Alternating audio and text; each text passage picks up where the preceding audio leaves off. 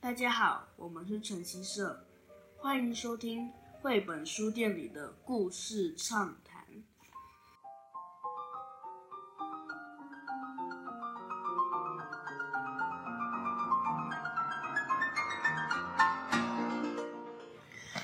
亲爱的听众朋友，大家好，我是板娘 Selvi，我是板宝 Oliver，好久没有在绘本书店里的故事畅谈和大家聊天喽。今年的最后一个月，二零二一年的最后一个月，我们要有始有终，所以我们要来好好跟大家畅谈几个呃绘本里面的很棒的故事哦。嗯，今天我们想要来谈谈一家我们很喜欢的出版社——米米奇奇巴巴克。嗯，他在明年即将要满二十岁了。嗯，是一家很有很资深的童书绘本的出版社，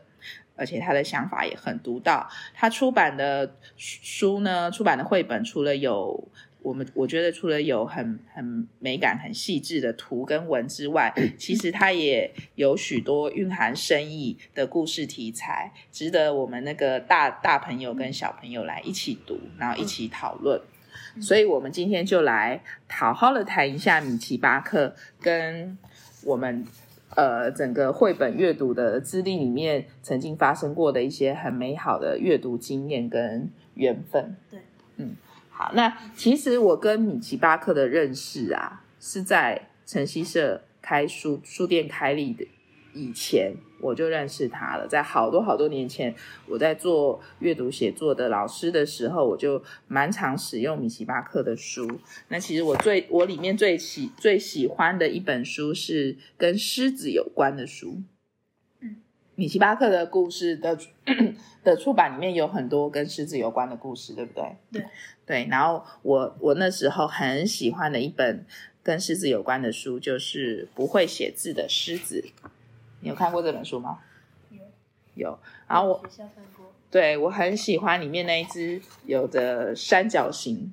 头发的狮子。很呆萌的狮子，对，他的第一本书《不会写字的书》，不会写字的狮子啊，这里面的这个狮子，它本来是不会写字的，然后他在故事里面他就遇到一只很一只美很丽，美的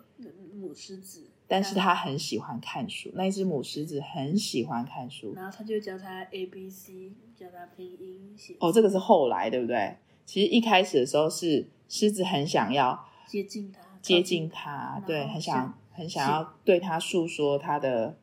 喜欢他的心意。然后他就想写一封信给他，对他想说狮子母狮子这么喜欢看书，如果我写一封信给他，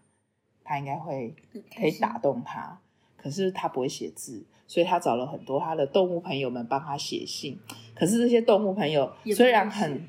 对，虽然很很努力的想要帮他写，可是他们写出来的信他们都是都不太符合狮子想要的，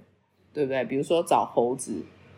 猴子可能就会跟他说：“啊我好想要跟你一起在树上抓抓痒，对不对？”然后找他还送了水果，对吃水果吃香蕉，对不对？所以他每他他每次找其他的动物帮他写信的时候，他都觉得没有办法正确的传达他的心意。还有一个很好笑的，但粪金龟他说我想跟你一起吃大便，对呀、啊，那不行啊嗯，哼对不对？那也不是不是公司只想要传达的想法，所以他后来就很很苦恼的时候，母狮子接他主动对跟他说，他没有追他，他嗯就跟他说，我可以教你怎么写字，从 A B C 开始，从字母开始。所以嗯后来他们的他们的友情就开始在学写字这件事情。开始了，对，然后那时候我在教阅读写作的时候，在读这个故事给小朋友听的时候，我有跟他讲说，你如果真的想未来想要写一封文情并茂的情书的时候，一定要靠自己，对不对？嗯不能靠别人，不能叫别人帮你写，一定要有心意，对，一定要出自自己的亲笔亲亲自的心意，他别才能够打动对方。所以那个文笔好不好是不是很重要？对对，所以这个故事我觉得蛮适合拿来鼓励，就是我想会要写诗，我会写书写作的，对想要写作，然后要开始的小朋友跟大朋友们。就是这一本《不会写字的狮子》。后来他也陆续出了一些呃其他的题材，可能一样都有这一只红色头发、御饭团发型的狮子。对他后来有出了一一本跟选举有关的，叫做《我选我自己》。然后最近呢，他又出了一本跟游泳有关的，是狮子除了不会写字之外，它也不会游泳，所以它要怎么样克服这个内心的恐惧，然后学呃学会不怕水，然后会游泳呢？嗯，就可以大家可以去关注这一本，然后也可以看看其他的系列，这三本真的是我蛮推荐给小朋友来读的。好，然后呃，从写作班开始，我们读了米奇巴克的书之后，其实后来我当了妈妈之后，我跟板宝也看了很多米奇巴克的书哦都，很比如说我们很喜欢看的那个《河马波波波波，屁股大》，对，这个在板宝还很小的时候，板宝很喜欢听我讲这个故事，然后他也很喜欢研究各种动物的马桶，对不 对？这个故事里面真的是很有趣，因为它有一只河马叫做波波嗯，它很有一个困扰，就是他觉得自己的屁股很大，面对对忧郁症。他觉得为什么屁股这么大？为什么别的动物都不会像它一样大屁股，对不对？然后很困扰。可是后来他发现，他自己的屁股很中等，对，其实还有比它更大的。也有有比他更小。对各式各样的各种的屁股，但是他们都各自有各自的好处，对，各自有各自的优点。然后他也开始学着学习，他会喜喜欢就是欣赏他自己的优点，嗯，对不对？所以我觉得这个故事很有趣，而且我觉得很适合读给小朋友听，小朋友都会听得哈哈大笑。嗯对，是不是？好，然后呢，后来我们开了书店之后，我记得我们书店的第一次的选书的主题是太空宇宙，哦，对对对，因为那时候板宝很喜欢跟宇宙星球有关的主题，那时候我们就选了呃米奇巴克出版的《我的火星探险然后我很喜欢看那本书，然后就延伸看，也有延伸继续看他作者写的继续呢。他前面写的《狮子补习班》，》，对，还有其他其实的其他出版嗯社也有出过他的书，但是我们那时候就是很喜欢很喜欢这两本书。嗯他在我们书店开的第一年就一直嗯都是书架上很重要的选书。嗯，板宝也有把它拿来作为说故事的题材说给大家听。对对，所以而且这而且强爱集这一这一本狮子补习班又是跟狮子有关。嗯，米奇巴克出了好多跟狮子有关的书哦。对对呀、好，然后然后我也来来这里来书店上班，嗯开店、就是来开书店开幕之后，我也看了很也看了很多跟米奇巴克有关的书，其中我也很喜欢嗯印度报，哦，你也很喜欢印度报大拍卖，对你也有讲给小朋友听，对不对？对，我觉得印度大拍卖它也是一个画风很独特对，然后故事也很特殊的一个故事，而且而且真的小朋友小朋友真的都蛮喜欢印度报小小卖亭的那个小就是小摊在卖的东西，对对不对？像是贴纸啊，还有他身上的斑点啊，都很有趣。还有彩色笔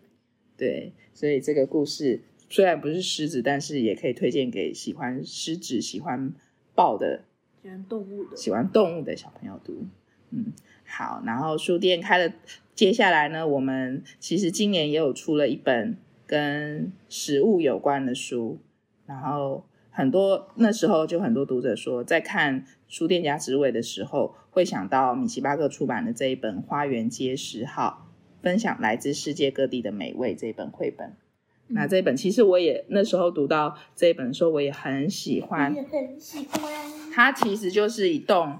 花园街十号，就是一栋普通的公寓，呃，它大概有五层楼。如果从封面看起来，它有五层楼。就是然不后同的国人，对，里面住的世界各地的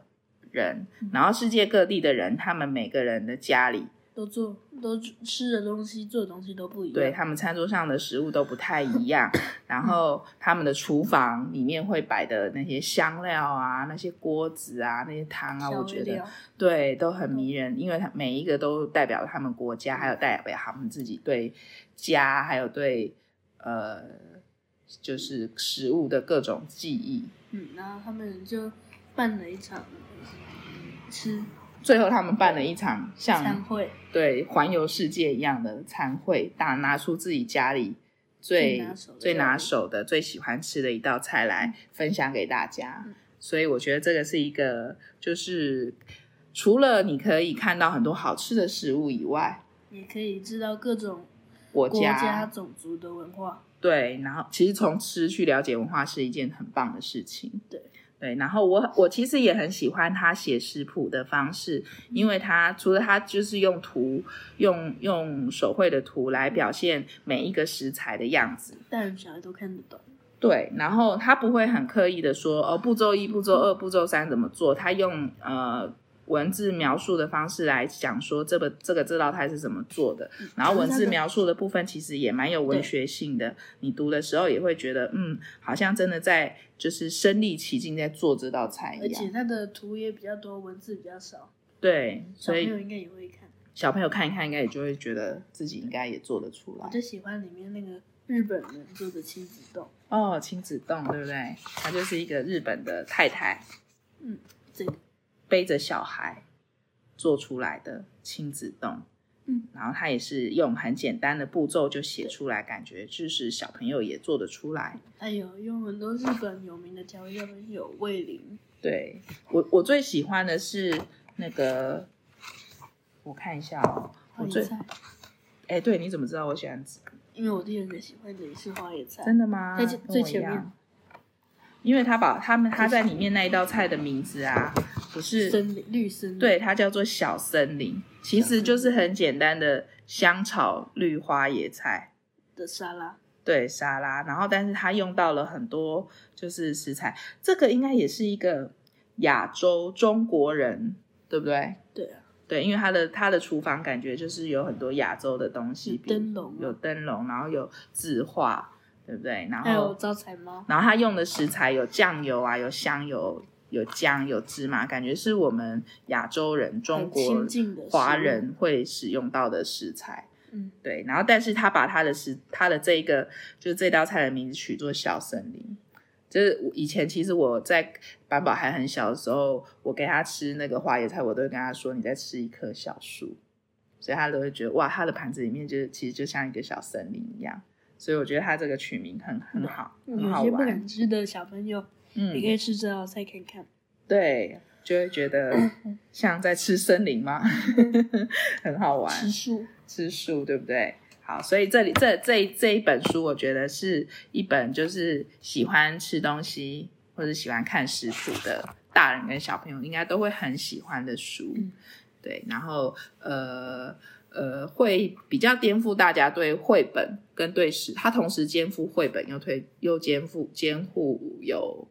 有食谱的功能，但是它也同时在说着一个一栋楼里头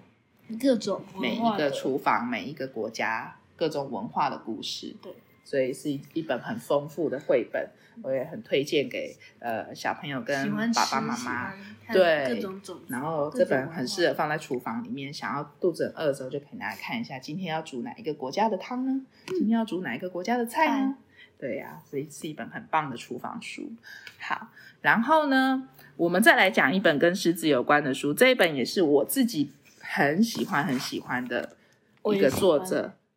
阿阿雷马雷玛纳纳的书。他出过很多好看的书，对，然后《巴黎的狮子》是米奇巴克出版的，然后他的他的其实他的从开本啊到翻页的方式啊，我觉得都很特别。然后他真的，一打开就感觉是狮子在跟你一起看这一本书。对，用狮子的角度，对，然后因为巴黎一直都是一个我们大家都会很很向往的一个梦幻的城市，然后再加上它是用狮子的角度导览从这整非个洲城来市的，狮子，对，狮子草原上的狮子，他他到他到了这个大城市之后，他的想法跟他的观感，然后他看到每一个人，其实通常我觉得在很多国家的，尤其是很知名的城市啊，呃，大家都很忙碌，然后都很就是就是在街街道上穿梭，可能都有各自的目的，所以刚开始到到那个大城市的一些旅人。一些外外乡的人，他们都会觉得大城市里的人看起来都很冷漠，看起来都很就是不容易亲近。然后再加上就会觉得说自己是一个外来的人，像我们如果去大城市，去东京啊，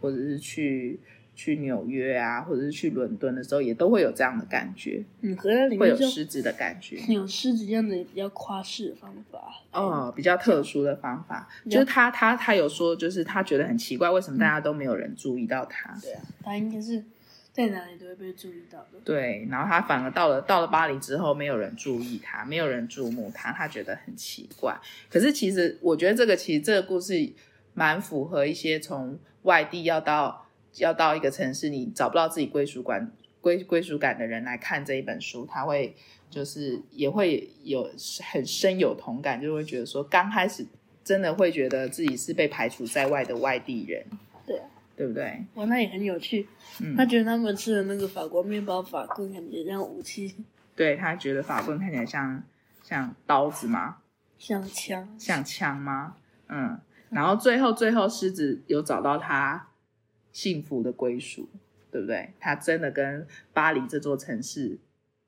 产生了连接。对然后他开始喜欢这个城市的时候，他那时候就会觉得每个人的脸上好像都带着欢迎他，还有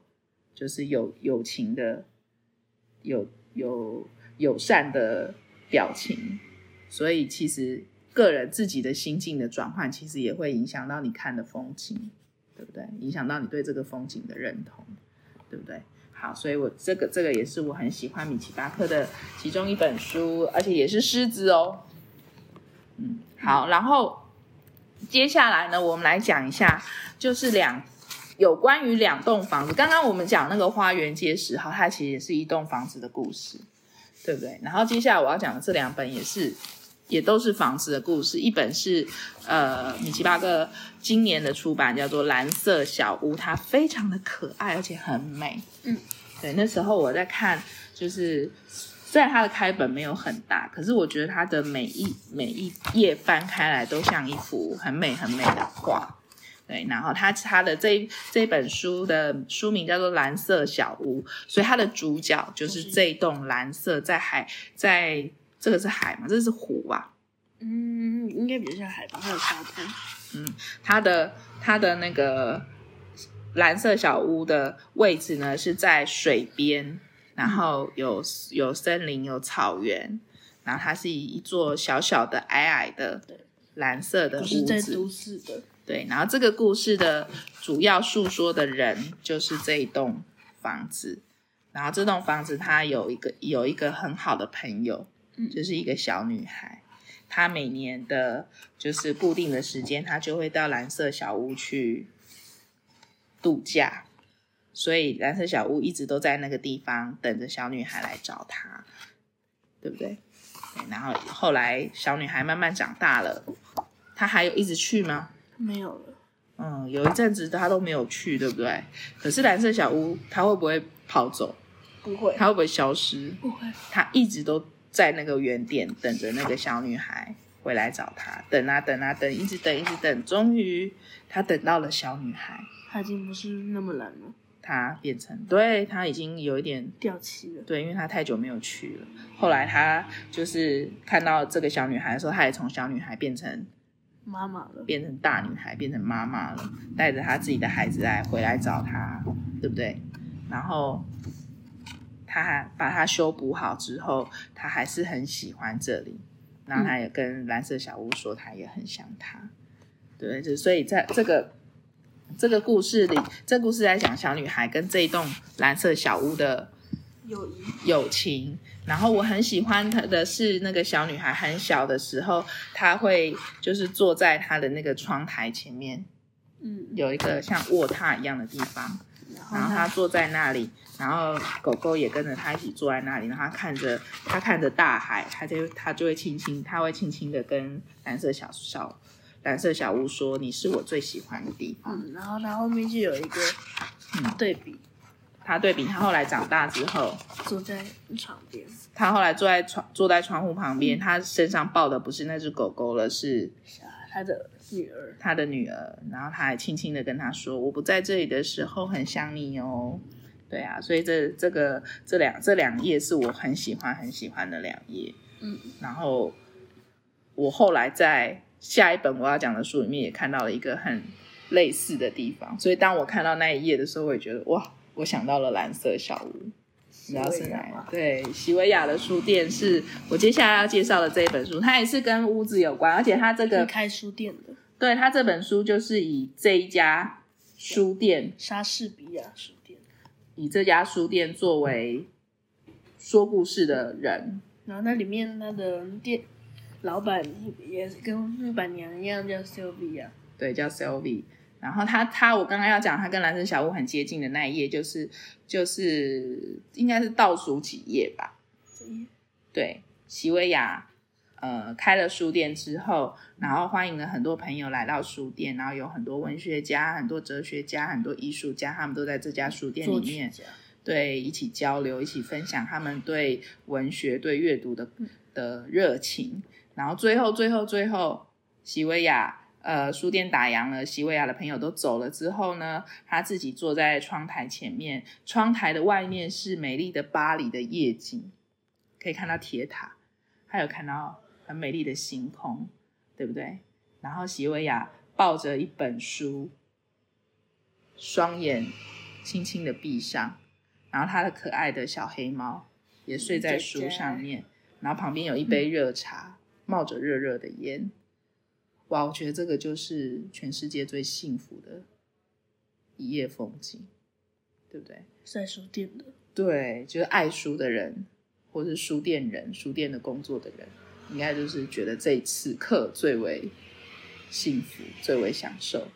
所以这一页也是我很喜欢的这个西维亚的书店里面我最喜欢的一页。嗯，嗯，西维亚书店要出版前，我们其实就已经有看过原文版，那时候就很期待 Sylvia 台湾可以早点出繁中版。嗯，结果他在米奇巴克，嗯，很开心米奇巴克帮他出版了，然后是由由佩云老师翻译的，我觉得翻译的也很棒，因为有几页是是由是由米奇巴克呃是由书店莎士比亚书店来转述席维亚对书对阅读的想法，然后其实是很天马行空，然后很抽象的诗句，可是我觉得在这里也翻译的很棒，然后。呃，我觉得很适合很喜欢书店的人，对，而且这个来书读这店，本书。它到现在已经开始超过一百年了，嗯，他已经是考那时候我有跟板宝说过莎士比亚这家书店的故事，然后我跟我跟他说莎士比亚这家在巴黎的这家老书店，他已经开一百年了。然后那个板宝就跟我说，那我们家晨曦社也要开一百年。对。对，我就跟他说好哦，那那你就要继续努力哦。它是对你，你和你的小孩都要继续努力，因为现在啊的现在的莎士比亚书店，虽然我们看到的这故事里面的这个西维亚他已经过世了，但是现在的莎士比亚书店在巴黎的那一间，它的女主人也还是叫做 Sylvie，对不对？然后她也在继续努力的维持守护这家店，对守护这家书店，然后也书店其实也在守护着他，对不对？还有他的家人，所以这是一个很很美好的故事。希望他这个美好的故事也可以发生在很多的城市，很多的城市里面也可以有像呃席维亚书店一样这样子好的书店继续存在在每一个城市里。所以这个需要靠除了书店的店员很努力的经营之外，也要靠很多爱喜欢书店、喜欢看书的朋友们，对不对？大家多到书店走走，大家多去和书店交流分享，好吗？好，那接下来我们就来请未来的百年书店店主板宝先生来介绍一下他对米奇巴克的出版里面他最喜欢的几本书喽。再来轮到我喽。嗯，我要先讲的是我米奇巴克里面最喜欢的《狮子与兔子大对决》，也是一本关于狮子的书。对，也是狮子的书耶。对啊，那你你最喜欢这本书的原因是什么？因为这本书是在说一只狮子，它常常霸凌很多的动物，它是在一只来自，它也是在非洲草原上对嗯，但他在草原上是一个很霸道的狮子。很霸道的狮子，它还会欺负草原上其他的动物。然后就有一群动物，他们想要反抗狮子，然后就去找了很久，他们找了很多人，可是都没办法跟制服狮子。嗯最后他们找兔子，他就 就请来了一只兔子，哦，所以是由兔子来跟狮子对决。在大家的印象中，狮子不是兔子是一只是一种很柔弱、很可爱的生物。的动物，对是的，然后在故事里，它里面兔子呢，它就是跟狮子对决，它就用它它跟它的同伴一起对一起对抗狮子，对然，后因为我们用想了也知道，兔子的力气比不过狮子。比不过狮子，兔子的爪子跟牙齿也比不过。如果要用蛮力对决的话，它一定会输。对然后兔子它就用很多益智的方法来跟狮子对决，用机智的方法对决，对它而且里面它用很多很多的同伴，对，对不对？跟骗过狮子。对，比如说它的同嗯伴有的是肚子里装满棉花糖的兔子，十哦，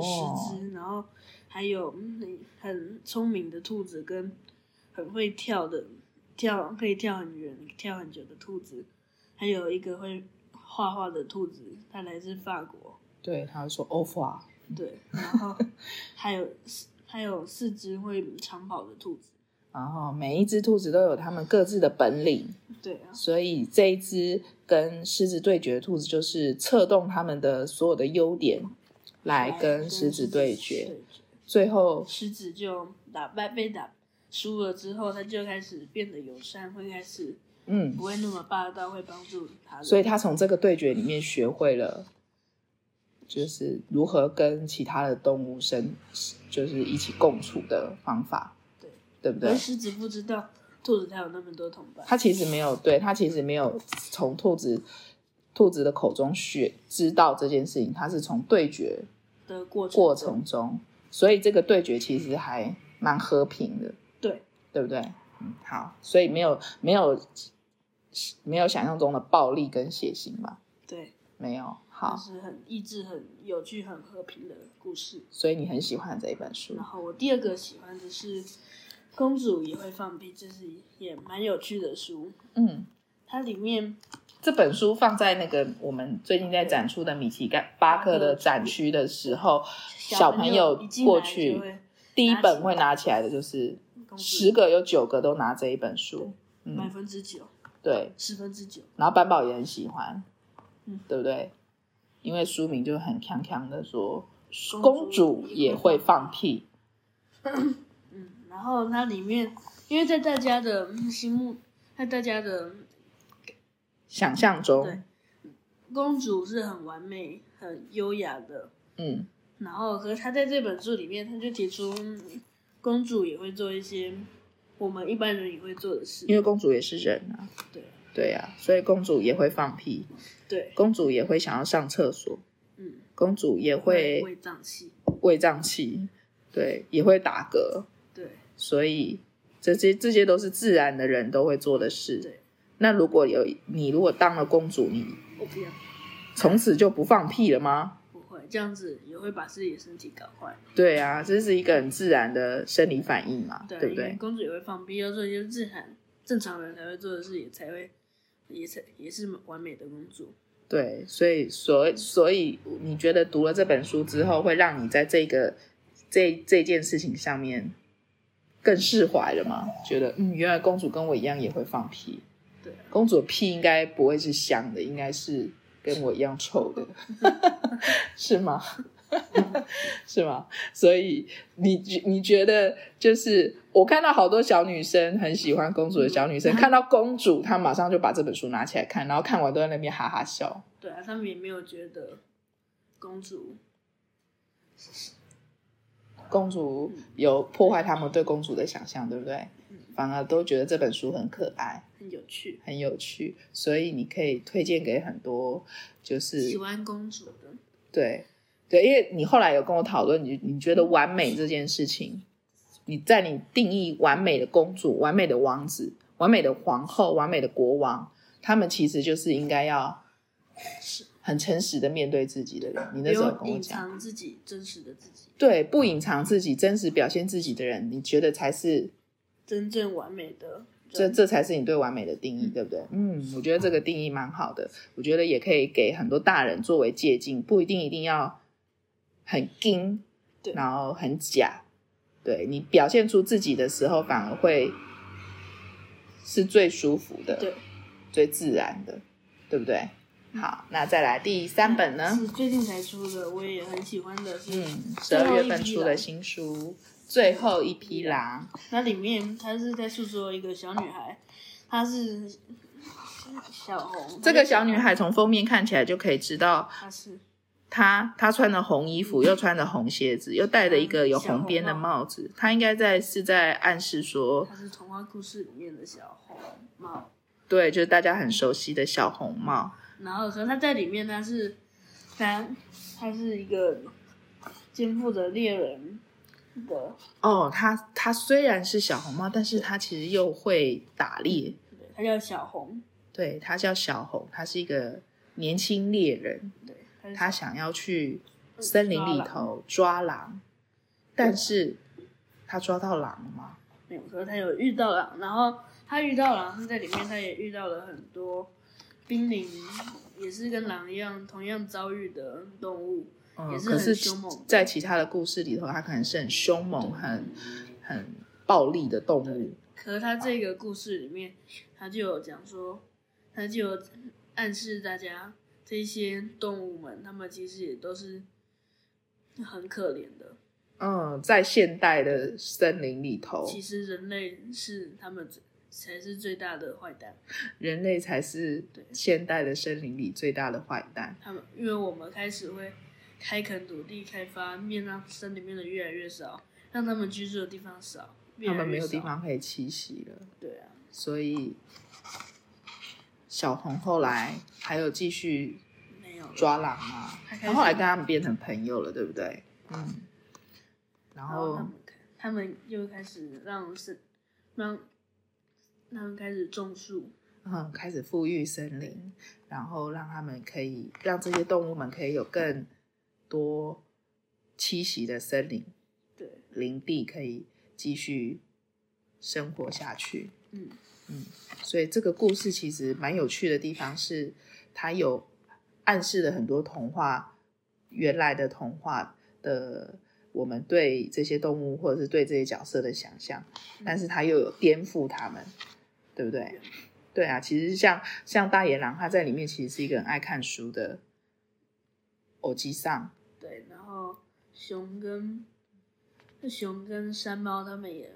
很善良，很善良，对然后也有其实还有点怕人，对不对？所以所以这个其实让人类我们读这个故事的时候，其实也可以好好的思考一下。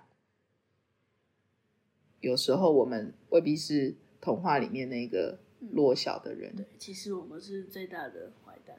嗯，可是呃可呃，其实我们我们可也有力量可以帮助他们，嗯，对不对？可以可以让他们跟我们好好一起在这个地球上，在大自然里头一起共同生存，对，是不是？嗯所以我觉得这其这虽然看起来是一本很有趣的书，因为它其实呃里面的图啊还有文啊都是用很幽默的方式、很有趣的方式很可爱的方式很可爱，而且他画的也画的山猫跟我很喜欢他画的山猫，感觉就是很像一只大猫。对他用很嗯耳这朵很尖，对用这样的方式来来，其实要讲一个是一个有一点严肃的故事议题，对不对，他对？用很幽默可爱的方式来表达，来暗示人类，对，来暗示人类说，我们我们才要小心，我们自己可能现在也已经变成森林里头那个最坏的名副其实的坏蛋，对不对？所以我们不要的话，我们要怎么办？嗯，对不对？好，所以这这个其实从头到尾，我们看米奇巴克的书，它其实都有一个特色，就是它有很多可以让呃大大的读者跟小的读者他们在一起读书的时候，可以有很多讨论的空间，可以讨论这些书。然后我我觉得不管是大读者跟小读者，他们都会有各自的想法跟意见。我觉得这个就达到了交流的方法。交流的交流的机会，在阅读的时候，是不是？所以我觉得呃米奇巴克的出版，呃，如果有你也希望可以跟小朋友一起有共读的，嗯，开始的话，我觉得从米奇巴克的出版开始，我觉得是很棒的事情。对啊，嗯，好，所以呃，这个月到我们这个月还会继续展出米奇巴克的书，然后跨了年，二零二二年一样，我们的书区里头一样会有这些选书。如果大家对我们刚刚介绍的这些米奇巴克的选书有兴趣的小朋友跟大朋友，欢迎你们来书店跟我们一起讨论，跟我们一起读这些书，好吗？嗯，好，那接下来我们这一集播出的时候，可能就是真的准备要跨入二零二二年喽。现在播的已经最后一集了，对，所以我们也在这里祝福大家新年快乐，新年快乐，新年还要读更多更棒的故事哦。对，好，那我们就明年见，明年见，拜拜，拜拜，新年快乐！新年快乐。